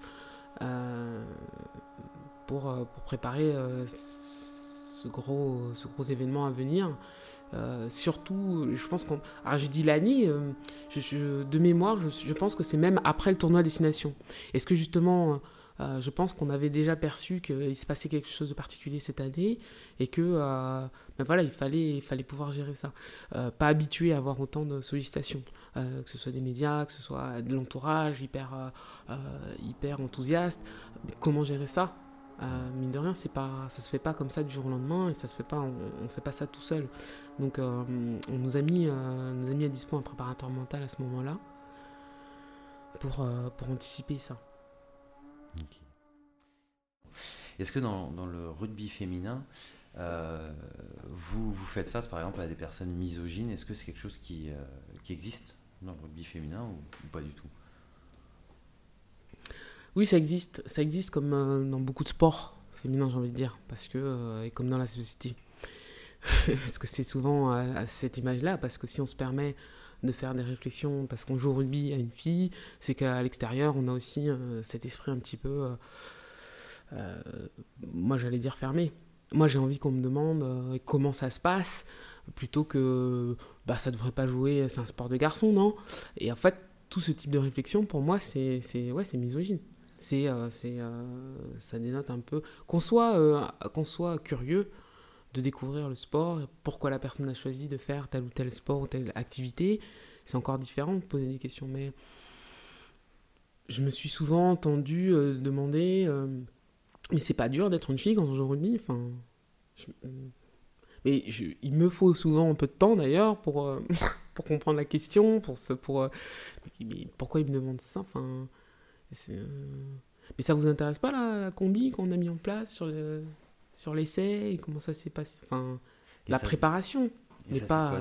avec, des, avec des journalistes, avec des amis Il y a des journalistes, il y a alors les amis, euh, non, justement les amis, euh, voilà, je les ai choisis comme ça aussi. Hein. C'est pas qu'ils sont pas contrariants, mais enfin, justement, surtout au début, ils ont, ils ont plus été dans le questionnement de comment, euh, qu'est-ce qui t'amène là, qu'est-ce que tu trouves, comment ça se vit, est-ce que ça, tape pas trop, ça fait pas trop mal, enfin, ok. Mais je, je pense qu'en plus, c'est le genre de questions qu'on peut poser aux garçons aussi parce que physiquement ils se préparent tout comme on se prépare et, voilà et les, les physiques évoluent euh, euh, ils prennent des impacts et des coups. On voit bien que pourquoi ils encaisseraient différemment. Enfin je joue pas contre un contre des garçons. Donc euh, il n'y a pas lieu de, de, trop polémiquer là-dessus et je trouve ça dommage de s'attarder trop sur ce, ce, type de questions. Donc mais effectivement on les a. D'accord. Et tu auras envie de dire quoi aux, aux filles qui hésiteraient justement peut-être à, se mettre au rugby? Est-ce que tu aurais un conseil à donner aux petites filles euh, qui, qui souhaiteraient peut-être faire du rugby mais, mais qui ont peur, qui ont des a priori euh, face à ce sport? Alors, bah, je leur souhaite de tout cœur de, de, dépasser euh, leurs a priori et éventuellement des peurs, etc. Parce que parce que ben, c'est un sport où, qui cultive beaucoup de valeurs et qui, qui, qui galvanise. Quoi. On y trouve une famille. Il euh, y, a, y, a, des moments difficiles aussi, parce que qui dit sport de, de combat dit que ben, oui, il y a des moments, c'est dans la douleur que, que le match se gagne. Il y, a aussi, y, a aussi des bagarres, euh, comme chez les hommes, ça arrive de temps Oui, ça choque un petit peu, mais enfin, c'est pas. Oui, ouais, tout à fait. Mais. Euh, et que voilà, qu'il faut vraiment, euh, si c'est quelque chose qui, euh, du bord du terrain, leur donne envie, il faut, faut, faut, y foncer, quoi. Ça, c'est sûr. Et c'est, si, euh, si elles ont envie de jouer, mais que elles ont peur de, qu'on dira ton mais, elles ont peur de se faire mal, mais qu'elles ont peur de... Il faut, faut dépasser ça, il faut y aller surtout, faut, faut pas hésiter. Ouais, faut essayer. faut essayer, il faut, faut aller, surtout, faut le vivre à fond. Après, on leur reprochera pas d'arrêter si, si, si ça leur convient pas, mais d'y aller. D'y aller parce que vraiment, il y, a de belles aventures à vivre. Est-ce qu'il y a un, modèle qui t'a inspiré, une personne euh, qui t'a inspiré? On parlait de Jean-Marc tout à l'heure, par exemple, qui lui t'a aidé à, remonter la pente euh, pendant, pendant une de tes blessures. Est-ce qu'il euh, il y avait quelqu'un, voilà, une espèce de modèle, que ce soit un homme ou une femme, qui, qui t'a inspiré à un moment donné de, ta carrière et qui t'a donné envie aussi d'aller plus loin? Dans le, jeu? Une joueuse ou... Que ce soit une joueuse ou, quelqu'un d'autre. Hein, euh. hmm. Non, pas une joueuse en particulier. Euh.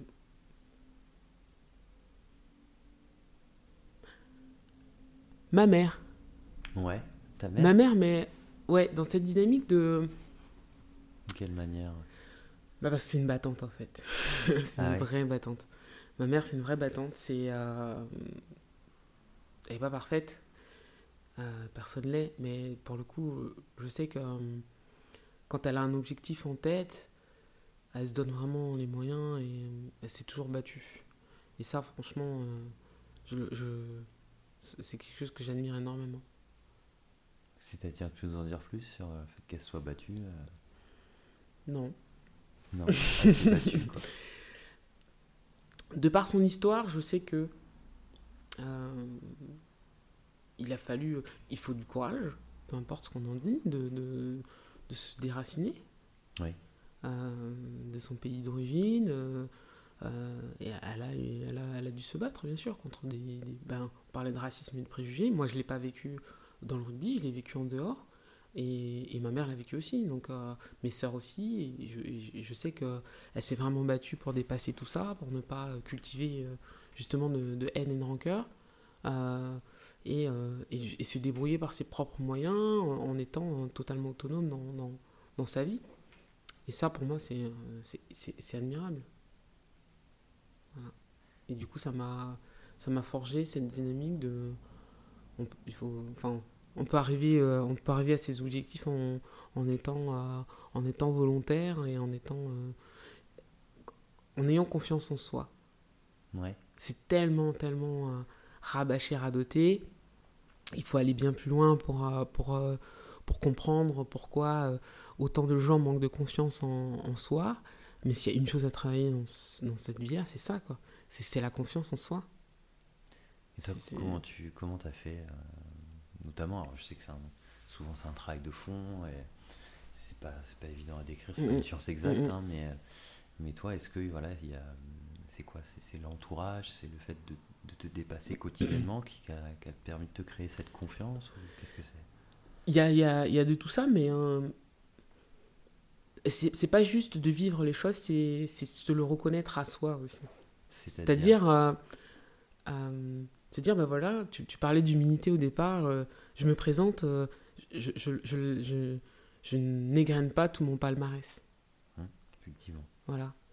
C'est pas que j'ai pas confiance, c'est pas. C'est ben, toutes ces petites étapes-là, pour dire qu'il y a encore des moments où euh, je me reconnais pas toujours tout ce que j'ai pu faire.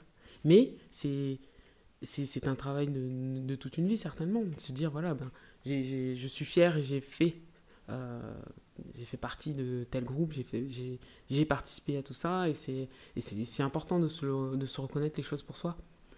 De ne pas attendre que ce soit l'autre qui, vienne nous gratifier, parce que l'attente crée souvent euh, de la frustration, parce que la, parce c'est pas toujours au bon moment, ou au moment où nous on en a besoin, qu'on va, venir nous gratifier.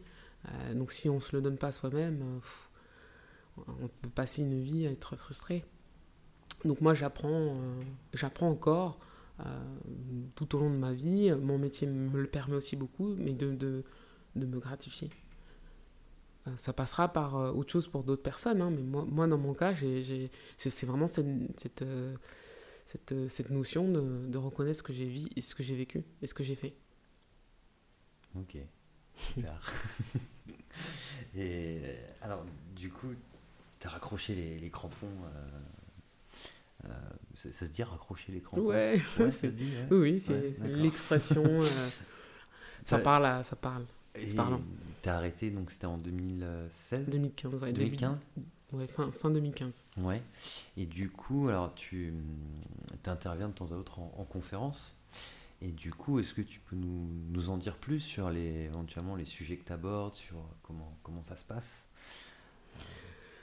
Euh, les sujets abordés, c'est. Euh, bah, essentiellement ce dont j'ai été témoin, le, le, leadership, cet esprit d'équipe, c'est effectivement cette notion de, de, de résilience, cette, cette, l'approche de la, comment on appelle ça, de, la gestion du stress, la place dans le groupe. C'est quoi un peu la thématique euh, que tu as le plus à cœur, que, que tu aimes vraiment partager quand tu es en, conférence avec un public? Est-ce qu'il y a, y a, un sujet en particulier que vraiment tu, tu, tu essaies d'aborder à chaque fois? Euh, Comment le résumer en un mot Je sais pas. Peut-être que tu vas pouvoir m'aider. Mais en hein. tout cas, euh, c'est cette notion, exactement ce que je disais juste avant, cette notion de, de sens. Voilà, la notion du sens. Du sens ouais, ouais, à ce qu'on fait? Ouais, ouais. Pourquoi je fais ce que je fais Pourquoi je vis ce que je vis Pour qui Ça, ça, voilà. Déjà, euh, l'identité, quand on a, on a des éléments de réponse, ou en tout cas, ne serait-ce que d'être sur le chemin de répondre à ces questions-là, eh ben, il émerge des, des, des, choses incroyables et, et, euh, le champ des possibles, il est, extrêmement grand, en fait. C'est. Euh, qu'est-ce que je fais là? Mais c'est tellement important. parce que, parce que voilà, euh, dans l'entreprise, on, bien, on, passe, euh, il y, a y a des chiffres certainement, mais on, sait tous qu'on y passe énormément de temps. On, on a euh, des exigences, tant pour nous, pour nos équipes, du patron. Enfin, on a, on a... Donc, si on ne sait pas pourquoi on fait ce qu'on fait, compliqué d'être heureux, d'être épanoui, d'être performant. Et, d'être performant, ouais. Parce que, ouais, c'est l'optimisation, c'est euh, c'est euh, ouais, être euh, tant épanoui et satisfait de ce qu'on fait, tout en étant performant, rentable. C'est un peu délicat comme mot, mais je ne le, vois pas forcément négativement. Hein. La rentabilité, c'est aussi, ouais, c'est... Voilà, je pense qu'on on a tous à cœur de, de, faire les choses le mieux possible et si possible le plus vite possible. Comme ça on, on, va à, d'autres choses mais euh, voilà. Donc euh, le temps c'est quelque chose qu'on ne rattrape jamais. On est bien d'accord. Ah s'il y a bien une chose qui est délicate c'est bien ah, c'est ça. Et qu'est-ce qui est le plus précieux? C'est souvent ça. C'est le temps. Qu'est-ce qu'on en fait de ce temps? Donc euh, ouais faut le... en parlant de temps, ça va, faire, ça va faire deux heures, je crois, bientôt que je te retire. Donc on va, on, va, on va finir. Juste avant ça, je vais revenir sur euh, ta reconversion. Oui. Parce qu'aujourd'hui, tu es donc masseuse hydrothérapeute. C'est ça, je fais plus euh, euh, de, du massage, hein, plus massothérapeute que, que, hydro. Mais à l'intitulé de, ma formation, en tout cas, ce que j'ai. Ce vers quoi je me suis orientée sur la reconversion, c'est euh, un DU, euh, massothérapie, hydrothérapie. D'accord, ok. Et aujourd'hui, donc tu, euh, tu fais du massage, donc principalement, pourquoi? Donc c'est pour des, sportifs, des gens Oui, alors effectivement, je, les massages que je propose sont essentiellement orientés sur la récupération physique. Oui. Donc je vais utiliser des techniques type deep tissu, massage en profondeur, euh, je vais utiliser les ventouses, tout ce qui est cupping, pour, euh, pour aller venir euh, bah, drainer, casser les adhérences, etc. Vraiment travailler sur la récupération. J'interviens essentiellement sur le muscle et les fascias. D'accord. et ensuite, on va travailler sur un autre soin qui va être plus sur du lâcher prise, un travail énergétique qui va venir poser. L'idée, c'est d'accueillir et d'être dans cette écoute-là de la personne qui a besoin de. Donc, c'est pas toujours. c'est pas que orienté sport sur, sur ce deuxième soin. Euh, voilà, on est sur. Euh, sur le lâcher prise. Sur du lâcher prise, ouais. ça englobe beaucoup de choses, hein, mais euh, voilà. Et alors pourquoi tu justement t'es parti dans cette voie-là? Parce que avant tu avais fait un diplôme pour être plutôt comment dire accompagnatrice pour les personnes en à mobilité réduite ou avec des difficultés. C'est ça. Alors, bah, en fait, à la, à la base, c'est c'était dans l'optique de repartir en centre de rééducation. Euh, parce que du coup, le public euh, où, je suis le plus intervenu, euh, enfin avec lequel j'ai le plus travaillé, c'est des traumatisés crâniens en phase d'éveil. En gros, ils sortaient du coma, ils arrivaient chez nous. Et l'idée, c'était de faire voilà, cette, cette phase d'éveil, de rééducation, en partenariat avec les kinés, sur les plateaux, etc. J'ai aussi beaucoup travaillé avec eux dans l'eau. Et je me suis dit, ben, ils ont des soins euh, euh, médicaux, infirmiers, aides-soignantes, ils ont mal. Ils vont en kiné, ils ont mal, ils viennent avec moi, ben, c'est de l'eau, c'est de l'eau chaude, c'est de la mobilisation douce, mais ça peut faire mal. Et je me dis, mais à quel moment ils ont cette soupape où ils ont un temps pour eux où ils sont sans douleur? Et donc j'ai fouillé, fouillé, fouillé. Entre-temps, j'ai continué mon, parcours sportif. Hein. Je suis parti à... Donc j'ai eu des fameuses blessures, je suis parti à l'étranger, donc en, Nouvelle-Zélande. J'ai pris conscience que le corps est un vrai, euh, une vraie passerelle, euh, corps-esprit, qu'on ne pouvait vraiment pas scinder les deux. Ça a l'air euh, ça a l'air acquis maintenant, mais voilà, pour moi, je découvrais tout ça en me disant, ben ouais, on s'en sert énormément de ce corps-là, est-ce qu'on peut pas... on peut pas lui apporter tout ce bien-être-là pour être disponible? Et effectivement, bah, j'ai continué mes recherches là-dessus, je suis rentré, je me suis formé là-dessus, et plus et avant, c'est plus, euh, il y a une, corrélation euh, évidente là-dessus, quoi. Par contre, il y a une vraie révélation de me dire, je, je, bon, je vais peut-être pas le faire en centre d'éducation, parce que ben, dans mon vécu de sportif, ça m'a manqué, et euh, j'avais envie de vraiment apporter ça aux sportifs, aux joueurs, pas que les rugbymen d'ailleurs, parce qu'on est, on est une région où il y a beaucoup de surf, de pelote, etc. Ils en ont aussi besoin. Et puis, a monsieur, madame, tout le monde. Hein. Il ne s'agit pas de faire que du sport de haut niveau pour avoir euh, accès à ce type de soins parce que ben, le stress au boulot, le stress dans la vie quotidienne, ben, ça, ça crée des, des ça crée des, des, des, euh, problèmes physiques. Euh, et, le corps somatise. Et c'est important de prendre en charge ça. Quoi. tu me parlais notamment des infirmiers, infirmières qui, beaucoup de voir, qui sont venus beaucoup de voir après le, premier confinement. Exactement. tout le monde tout le monde peut y aller. C'est ça. c'est ouvert à tous. on mettra le lien, euh, si tu veux, en bas du podcast vers, vers ton site. Super. Euh, moi, j'aimerais, j'aimerais finir par une question. Euh, c'est si tu si avais un, conseil à, donner aux, aux, jeunes hommes ou aux jeunes filles qui, qui souhaiteraient potentiellement aller faire une carrière sportive de haut niveau comme tu as pu faire, quel, quel conseil tu pourrais leur donner euh, pour euh, peut-être éviter euh, toi, certains pièges dans lesquels tu es tombé ou qu'est-ce que quel conseil de manière générale tu donnerais aux, jeunes qui voulaient qui voudraient un peu comme toi aller au bout de leur rêve sportif et intégrer peut-être un jour l'équipe de France que ce soit féminine ou masculine? Est-ce que tu auras un conseil à leur donner? J'en aurais plusieurs.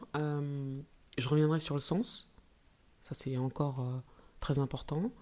Je dirais la curiosité euh, de comprendre. Euh, je parlais d'histoire, je suis encore là-dessus. l'histoire de, bah, l'histoire du club, l'histoire des partenaires, l'histoire de, du poste, l'histoire. qu'est-ce que j'ai envie d'y mettre Et puis, puis surtout de conserver son, son, son authenticité. De ne pas, de pas se laisser aller à à, jouer le rôle de euh, ce qu'on aimerait, ce que les autres aimeraient qu'on soit, etc. Mais d'être soi. D'être soi, et, c'est cette expression-là de sa personnalité à soi, de cette authenticité, de cette authenticité-là, qui, je pense, euh, m'a fait la différence, qui permet d'y mettre euh, l'intention, et l'intention est, primordiale aussi dans, dans, cette activité-là, et voilà, de ne pas se perdre. ouais, l'authenticité.